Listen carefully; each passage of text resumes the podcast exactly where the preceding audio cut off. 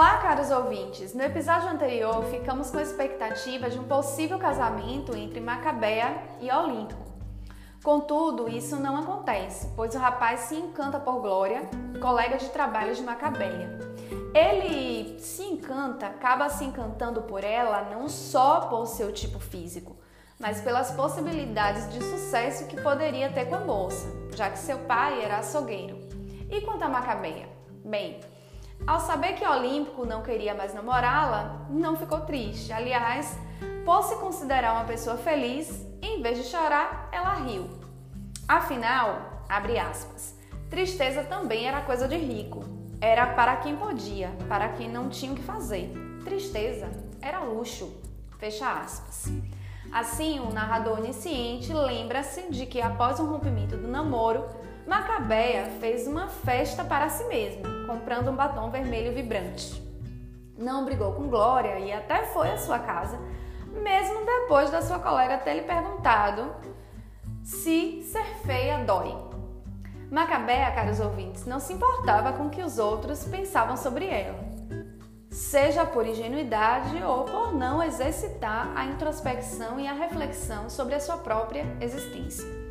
Isso fazia ela rir sozinha e pensar em, entre aspas, não sei o que.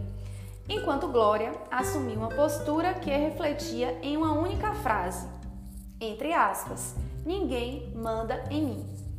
Glória também sabia o que queria e até indicou uma cartomante a Macabeia. Ela, que nunca referia sobre seu futuro e sempre acreditara que era feliz, fora à casa da Madama Carlota.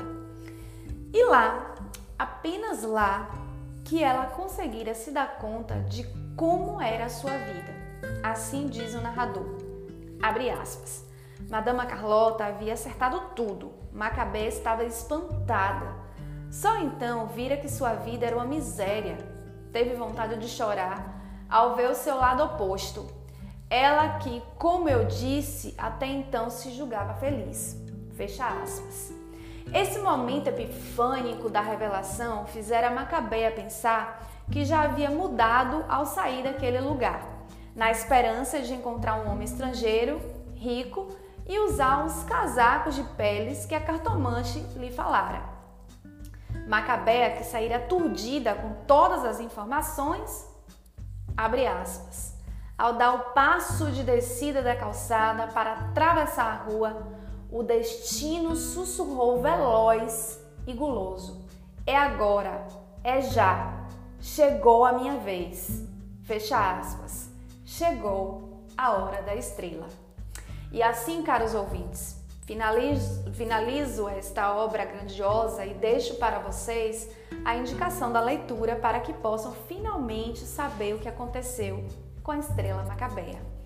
Agradeço imensamente ao meu esposo, Lucas Gabriel, que acompanhou a produção do texto e que também é historiador e contribuiu com é, a indicação das obras e a Livraria Gil Paiva, aqui em Valença, pela parceria de sempre, não só pela divulgação, mas também com as obras que eu tenho adquirido, que são assim maravilhosas.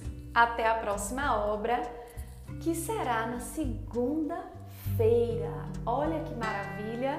Já temos uma obra prontíssima para segunda-feira a gente literaturar. Não percam!